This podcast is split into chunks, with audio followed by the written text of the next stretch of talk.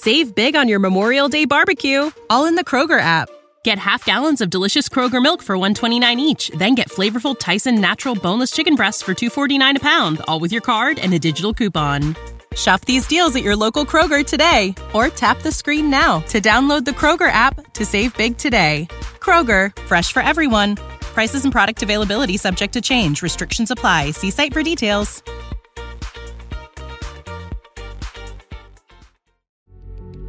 Los criminólogos dicen que no existe el crimen perfecto. Lo que existe es el crimen mal investigado.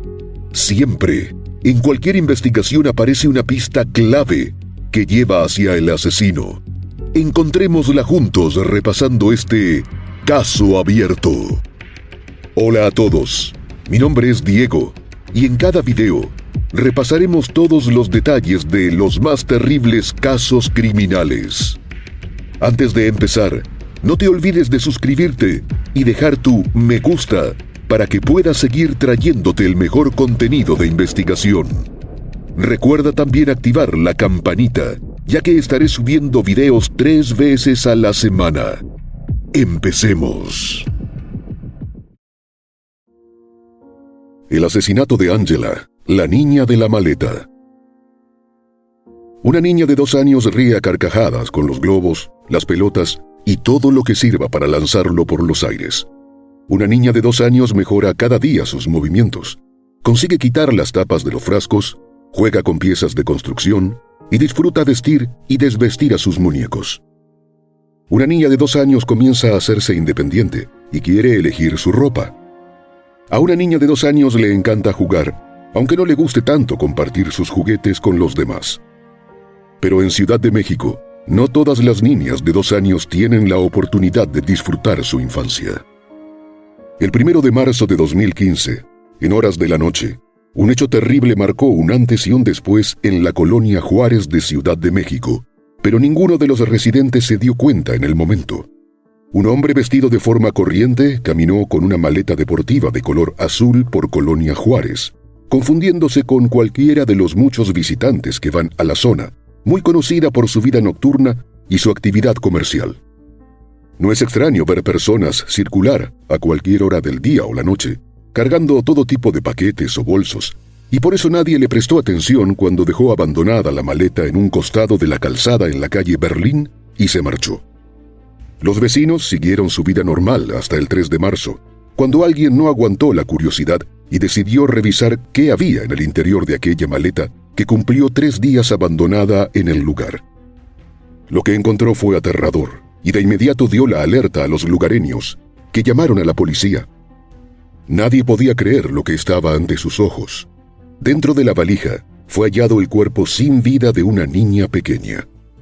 Los agentes interrogaron a los vecinos en busca de detalles para identificar al hombre que abandonó el cadáver oculto en la maleta, pero nadie pudo dar información certera. Luego revisaron la zona en busca de cámaras de vigilancia, pero solo en una consiguieron un video de la noche del primero de marzo. A la imagen le faltó nitidez y resultó de muy poca utilidad para poder identificar al individuo. Conmovidos por el atroz hallazgo, los agentes se comunicaron con el personal forense, que se hizo cargo del cuerpo para llevar a cabo las experticias. El análisis forense reveló todo el infierno que vivió la pequeña. La mataron con un golpe en la cabeza, padeció desnutrición y además sufrió violencia sexual. En la morgue se presentó Edgar Elías Azar, presidente del Tribunal Superior de Justicia del Distrito Federal, del que depende el servicio forense. El magistrado ordenó que la pequeña permaneciera allí todo el tiempo necesario hasta ser identificada. La medida que tomó fue excepcional, pues en Ciudad de México, los cadáveres que no son reclamados se envían a la fosa común en unas pocas semanas. Pero el magistrado extendió el plazo porque quiso darle la oportunidad de que sus padres o algún familiar la encontraran. El caso de la niña de la maleta conmocionó a México, no solo por la brutalidad de su muerte, sino por la certeza de que fue maltratada en vida. En su cuerpo hallaron marcas de agresión y cicatrices de antigua data, por lo cual se pudo comprobar que fue víctima de trato cruel y abuso sexual. También fue evidente que pasó semanas sin alimentarse, o por lo menos, quienes la tenían en su poder le suministraron muy pocos alimentos. Los médicos forenses estimaron que tenía dos años cuando falleció. Su peso era inferior al normal. Medía aproximadamente 85 centímetros, una talla pequeña para la edad cronológica. Según datos de UNICEF, la falta de una dieta suficiente, variada y nutritiva está asociada con más de la mitad de las muertes de niñas y niños en todo el mundo. Cuando padecen desnutrición, son más propensos a morir por enfermedades y presentan retraso en el crecimiento durante el resto de su vida. No es necesario un grado avanzado de desnutrición para sufrir consecuencias graves. Tres cuartas partes de los niños y niñas que mueren por causas relacionadas con mala alimentación están solo ligera o moderadamente desnutridos. Su condición suele estar asociada a la pobreza. Sin embargo, en el caso de la niña de la maleta, su estado de desnutrición no pareció tener nada que ver con la pobreza, sino con los trágicos hechos que desembocaron en su muerte. De hecho, a los investigadores les llamó la atención la calidad del pantalón y el suéter que tenía puestos cuando su cadáver fue hallado, y las dos mudas de costosa ropa de marca para niñas que fueron encontradas junto al cuerpo. Basada en esa evidencia, la Procuraduría General de Justicia del Distrito Federal creyó que no se trataba de una persona que vivió en la calle. Otro elemento que destacó durante la autopsia es que tenía una dentadura impecable. Según relataron los forenses, su salud dental evidenció que durante buena parte de su corta vida fue muy bien cuidada y tuvo a alguien que se ocupó de ella con dedicación.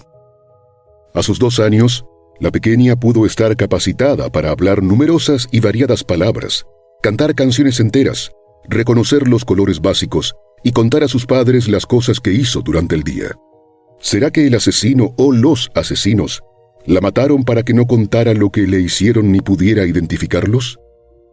Esta teoría quedó en el terreno de las conjeturas porque el caso tuvo muchos tropiezos. El principal obstáculo fue que la niña de la maleta no pudo ser identificada. La ficha que hicieron de ella en el Instituto Forense la describió como una menor de cabello lacio castaño, ojos cafés, orejas regulares, boca mediana, nariz ancha pequeña y complexión mediana. No se supo si era mexicana, pero por sus rasgos físicos, los peritos creyeron que pudo haber nacido en Centroamérica. Llevaba puestos aretes tipo broquel y una pulsera roja de hilo en la muñeca izquierda, del tipo que suele usarse en niños pequeños como protección contra maleficios y malas vibras en países latinoamericanos. En el afán por identificar a la pequeña, las autoridades judiciales hicieron todos los esfuerzos posibles. Lo primero fue pedir ayuda a los medios de comunicación para difundir su foto, pero por razones obvias, no se podía mostrar la foto del cadáver. La Procuraduría General de Justicia del Distrito Federal pidió a sus expertos elaborar un retrato digital de la víctima y se entregó a los medios. Mantuvieron la esperanza de que algún familiar la viera y fuera a la morgue a reconocer el cadáver. Pasaron los días y nadie se presentó. Se hizo un análisis de ADN que fue enviado a todas las fiscalías y morgues del país, con la intención de cotejar los datos con los de cualquier persona fallecida o con algún implicado en hechos cuyo expediente quedó en manos de la justicia. La idea fue encontrar alguna coincidencia con su madre, porque tenían la sospecha de que también fue asesinada, pero esta búsqueda tampoco arrojó resultados. Además, los agentes de la Procuraduría del Distrito Federal indagaron, sin éxito, en los expedientes de niños extraviados o que fueron robados. En vista de que cada esfuerzo al interior de México tropezó con tantas dificultades, el radio de búsqueda se amplió más allá de las fronteras nacionales. El Tribunal Superior de Justicia del Distrito Federal envió la información de ADN, huellas dactilares, huellas completas de manos y pies de la infortunada niña a las embajadas de países de América Latina, pues los investigadores pensaban que probablemente su familia migró de otra nación a México, pero tampoco hubo datos concluyentes. Este caso se discute todavía en México como un ejemplo de la escandalosa situación de feminicidios que ocurren a cualquier edad, pero que tienen en las niñas a las víctimas más vulnerables. Entre 2015 y 2020, 1.962 niñas de hasta 17 años fueron asesinadas en México. Más de 700 de estos crímenes, 4 de cada 10, ocurrieron en las calles y carreteras y 558 niñas murieron en sus propias viviendas, según los datos que aportó el director de la Red por los Derechos de la Infancia en México, Juan Martín Pérez, citado por el diario mexicano El Universal. Detalló que, en promedio, son asesinadas 27 niñas al mes, aunque las niñas de entre 0 y 2 años y las menores de entre 13 y 17 años son las más vulnerables. También dijo que cuanto más pequeñas son las víctimas, la mecánica de muerte es más cruel. Destacó que muchas de estas menores han sido víctimas de violencia sistemática, lo que da como resultado una vida llena de terror, situación que han debido sortear con su escasa edad y pocas posibilidades para enfrentar violencias. Es la fuerza corporal la que media los asesinatos contra las niñas mexicanas. Precisamente esa violencia, que fractura a la sociedad, hizo que, tres años después del hallazgo de la niña de la maleta, allegados a la niña desaparecida, llamada Kimberly Alice Torres Rodríguez, pidieran un análisis de ADN para ver si había coincidencias. Kimberly nació en Guanajuato el 6 de noviembre de 2011 y vivía con sus padres, Ana Lidia Rodríguez Vázquez y Luis Roberto Torres Romero, quienes fueron localizados sin vida en el interior de un vehículo abandonado.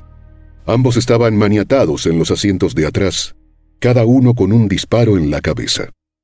Los peritos del servicio médico forense examinaron los cadáveres y las huellas dactilares en el automóvil, hicieron un examen de genética y lo archivaron en el expediente, pero no hallaron nada en el auto sobre Kimberly, quien desapareció esa misma noche. La esperanza de darle un cierre a ambos casos se esfumó 48 horas más tarde, cuando se supo que los análisis del ADN de los padres de Kimberly no coincidieron con los de la niña de la maleta. Tampoco hubo coincidencias en la edad, pues el cuerpo hallado en la valija correspondía a una niña de dos años aproximadamente, y la pequeña de Guanajuato tenía más de tres años para el momento de su desaparición. Al tiempo que se intentó identificar a la pequeña, también se buscó cualquier evidencia que permitiera capturar a quien abandonó su cuerpo dentro de una maleta en la calle Berlín de la colonia Juárez. Los agentes interrogaron a los vecinos y revisaron minuciosamente el sitio del hallazgo, pero no hallaron evidencias de valor criminalístico. El equipo forense también hizo su mejor esfuerzo y sometió la valija a diversas experticias, con el fin de encontrar alguna huella digital, un cabello, o cualquier otro indicio que permitiera ir tras la pista del hombre que se deshizo, sin remordimientos, del cuerpo de una indefensa niña de dos años que fue sometida a horrores antes de morir. Desafortunadamente, no se halló nada que condujera a la identificación y captura del misterioso individuo. El magistrado Edgar, presidente del Tribunal Superior de Justicia del Distrito Federal, hizo de este caso su particular cruzada tras quedar impactado por todas las evidencias de sufrimiento de la pequeña. Dio la orden de embalsamar el cuerpo de la niña de la maleta para preservarlo en buen estado el mayor tiempo posible y así dar oportunidad a que algún familiar fuera a reconocerla. Transcurrieron trece meses desde el hallazgo y nadie acudió a identificarla ni reclamar su cuerpo. Los estudios en conjunto con autoridades internacionales no arrojaron resultados.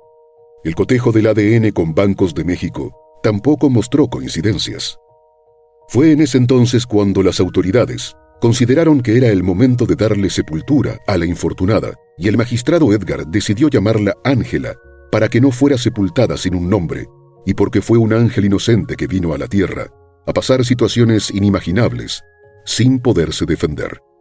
De allí en adelante, la niña de la maleta fue identificada como Ángela y la ciudadanía mexicana se refiere a ella con ese nombre.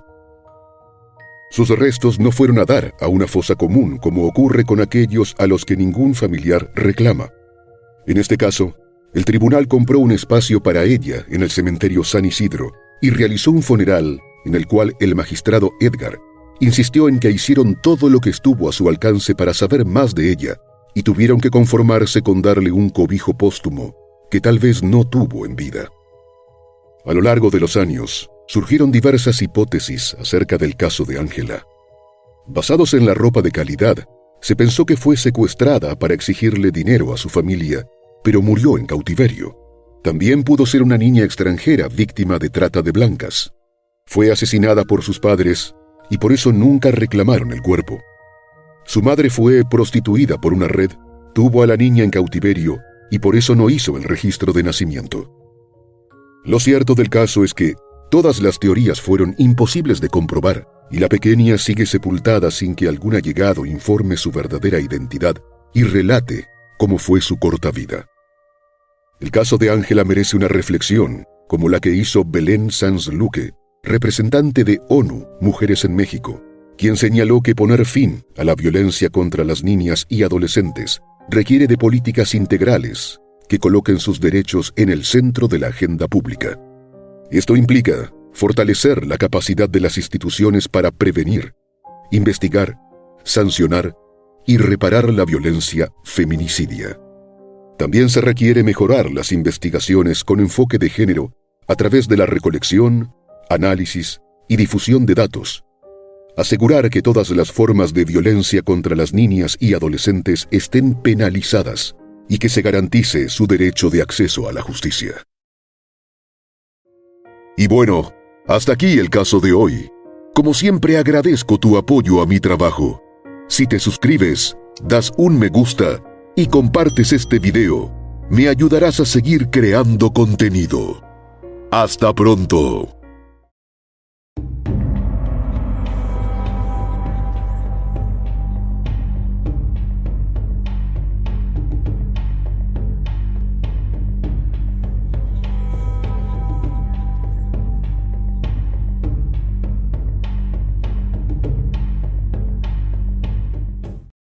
Save big on your Memorial Day barbecue, all in the Kroger app. Get half gallons of delicious Kroger milk for 129 each, then get flavorful Tyson natural boneless chicken breasts for 249 a pound, all with your card and a digital coupon. Shop these deals at your local Kroger today or tap the screen now to download the Kroger app to save big today. Kroger, fresh for everyone. Prices and product availability subject to change. Restrictions apply. See site for details.